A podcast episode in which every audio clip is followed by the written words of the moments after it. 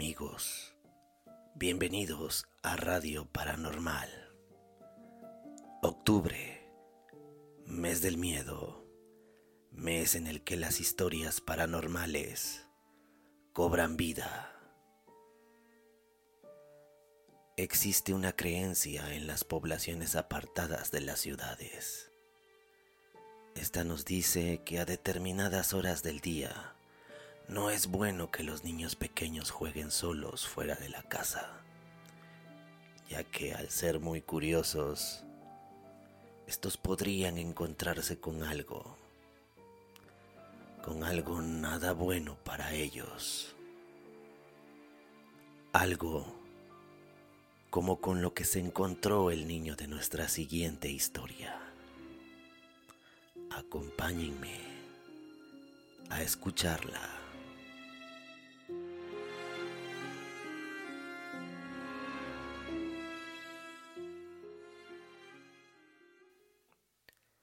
Siguiente le sucedió hace ya varios años a mi hijo. Yo acostumbraba a visitar a mi hermana, que vivía en una comunidad alejada de la ciudad. Era nuestra casa cuando fuimos niñas. Allí crecimos. Un lugar rodeado por la naturaleza, lleno de árboles, y cerca un arroyo donde yo recordaba que jugábamos de niñas. No me quedaba muy lejos, como a hora y media de donde vivía. Así que cuando iba, lo hacía desde muy temprano por la mañana y volvía ya en la tarde para estar en casa a la hora de la cena. Ese día llegué a casa de mi hermana temprano para desayunar juntas como de costumbre. Era muy buena cocinera y a mi hijo le gustaba lo que le cocinaba. Siempre me preguntaba cuándo iríamos a casa de su tía. Le encantaba lo que mi hermana le preparaba. Yo veía cómo disfrutaba de estar en casa de su tía cada vez que la visitábamos. Llegamos temprano por la mañana. Nos recibió con el desayuno y nos pusimos a comer. Mis visitas a su casa eran más para acompañarla y ayudarla con las cosas que tenía que hacer. Ella vivía sola y en un lugar algo alejado. Para mí era una forma de estar al pendiente de ella, aunque fuera la mayor y pretendiera hacerme creer que no necesitaba tanto de mi compañía desde que nuestra madre falleció. Después del desayuno, mi hijo salió a jugar al patio con el perro que mi hermana tenía. Nosotras nos quedamos platicando en la mesa. Por la edad de mi hijo, yo platicaba pero no dejaba de estar al pendiente de él. Por aquello de que no se fuera a lastimar. Lo escuchaba riendo afuera en el patio junto con los ladridos del perro. Estábamos en la plática y mi hermana me dijo, de veras que le compré algo al niño. Y ahorita que comió se lo voy a dar. Sacó de la alacena un bote lleno de paletas y llamó a mi hijo. Él entró con el perrito y vio a mi hermana con el bote de paletas. Sus ojos se le iluminaron. Mi hermana le dijo, Te voy a dar una paleta, así que ven y tómala. Mi hijo se acercó y tomó dos paletas del bote. Le dije, no seas grosero, tu tía te está regalando una nada más. Me miró y me dijo, una para ahorita y otra para el camino, mamá.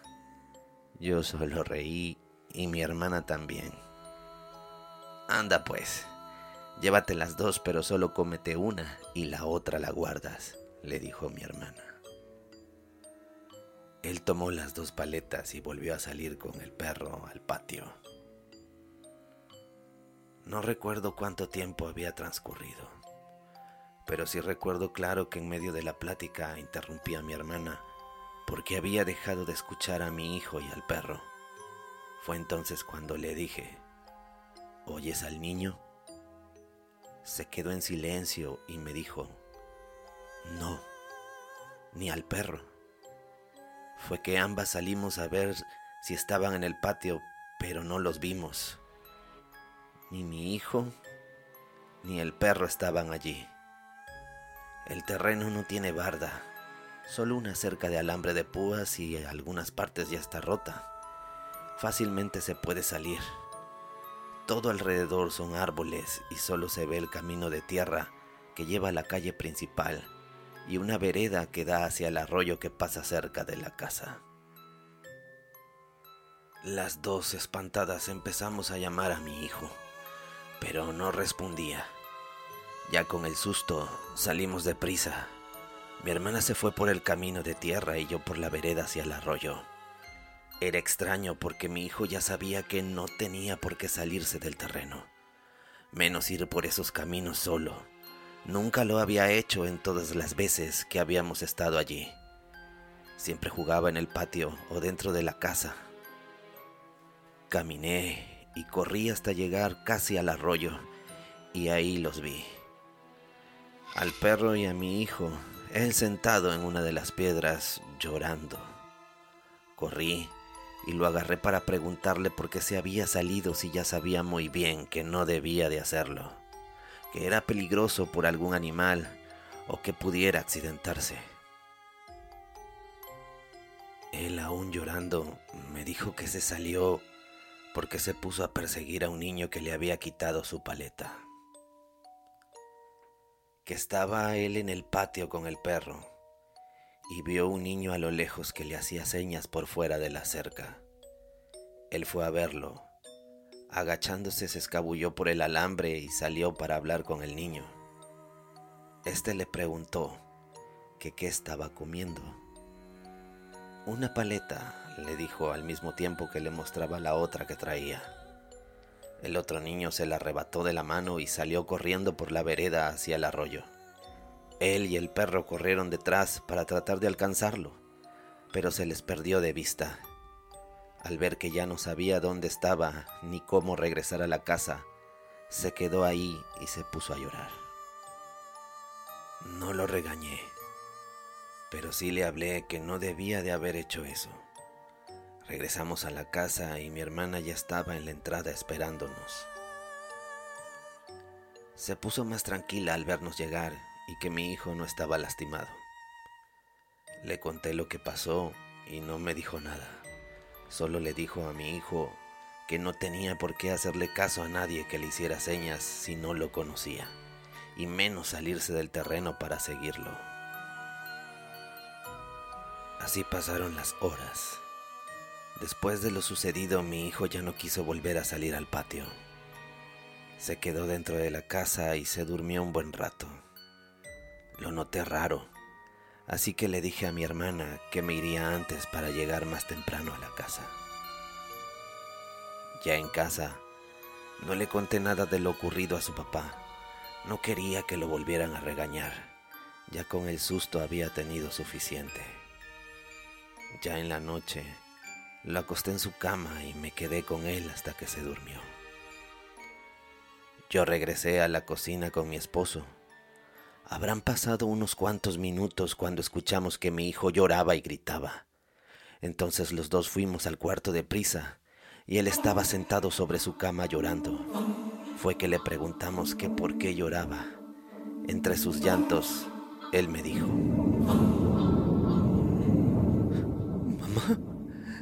es el niño. El niño que me quitó mi paleta. No me deja dormir. Me patea la cama Está abajo de la cama, mamá. Me la está pateando. Yo lo vi cuando se metió abajo. Dile que se vaya. Mi esposo se quedó mirándome y yo solo me agaché para ver debajo de la cama. Pero no había nada.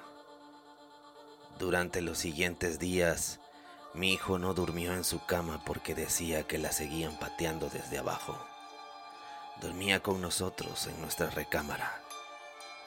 Después de dos semanas, todo se calmó. Han pasado diez años de eso.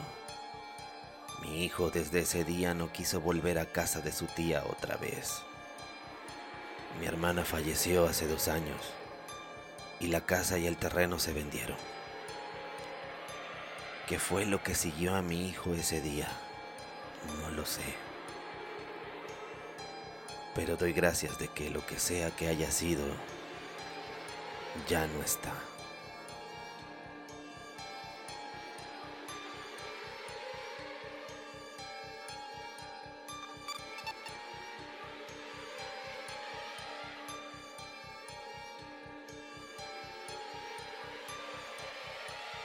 Y esta fue otra historia más de Radio Paranormal. Sigan nuestra cuenta en Instagram, Radio Paranormal 22, en YouTube a través del canal de Radio Paranormal 22 y escúchenos por Spotify y las demás plataformas. Esto fue Radio Paranormal. Nos estaremos escuchando en el siguiente episodio.